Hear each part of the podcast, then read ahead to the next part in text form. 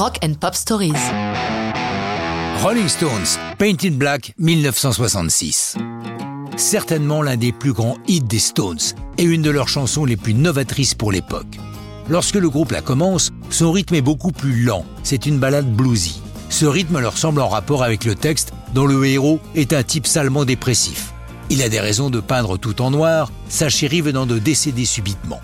Lorsqu'on l'on demande à Jagger pourquoi il a écrit une chanson autour de la mort, il répond ⁇ Je n'en sais rien. Ce n'est pas une pensée due à un quelconque événement. C'est venu comme ça, je ne sais pas trop pourquoi. ⁇ Comment Painted Black devient-elle la chanson que l'on connaît? La métamorphose a lieu au studio de RCA Records à Hollywood. Durant un break, Bill Wyman, le bassiste historique des Stones, s'amuse sur un orgue à leur jouer des airs que l'on entend lors des mariages juifs. Charlie Watts, le batteur, se prend au jeu, le rejoignant en frappant des rythmes de danse moyen-orientaux. C'est ainsi que la chanson prend le rythme que nous lui connaissons et vient contrebalancer l'ambiance plutôt morbide du texte. L'autre grand contributeur à Paint in Black est le regretté Brian Jones. Brian est musicalement un découvreur, un chercheur il délaisse la guitare et veut expérimenter tous les instruments qui lui passent à la portée de la main.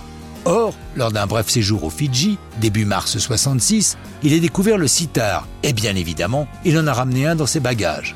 Lors des séances de Painted Black, l'apport du sitar lui paraît une évidence pour obtenir un son traînant, difficile à obtenir avec une guitare. La magie de la chanson tient la répétition du riff de Kiss à la guitare, suivi du même mais au sitar par Brian. Bien que cette chanson doive tout à l'apport et aux idées créatives des cinq membres du groupe, sans oublier le piano de leur fidèle ami Jack Nitch, la chanson n'est officiellement créditée qu'à Jagger et Richards. Au fait, Paint in Black ou Paint it, virgule, Black.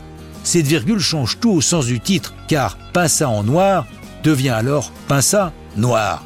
Cette virgule rajoutée sans raison par leur manager Andrew Lugodman va leur valoir quelques soucis avec les militants afro-américains. Du coup, Dès sa sortie aux États-Unis, cette virgule qui ne sert à rien, sauf à s'attirer les ennuis, disparaît du titre. Sorti le 7 mai 66 en Grande-Bretagne et le 13 mai en Amérique, Painted Black se classe numéro 1 des deux côtés de l'Atlantique. C'est un des plus grands classiques des Stones, figurant sur presque toutes les compilations.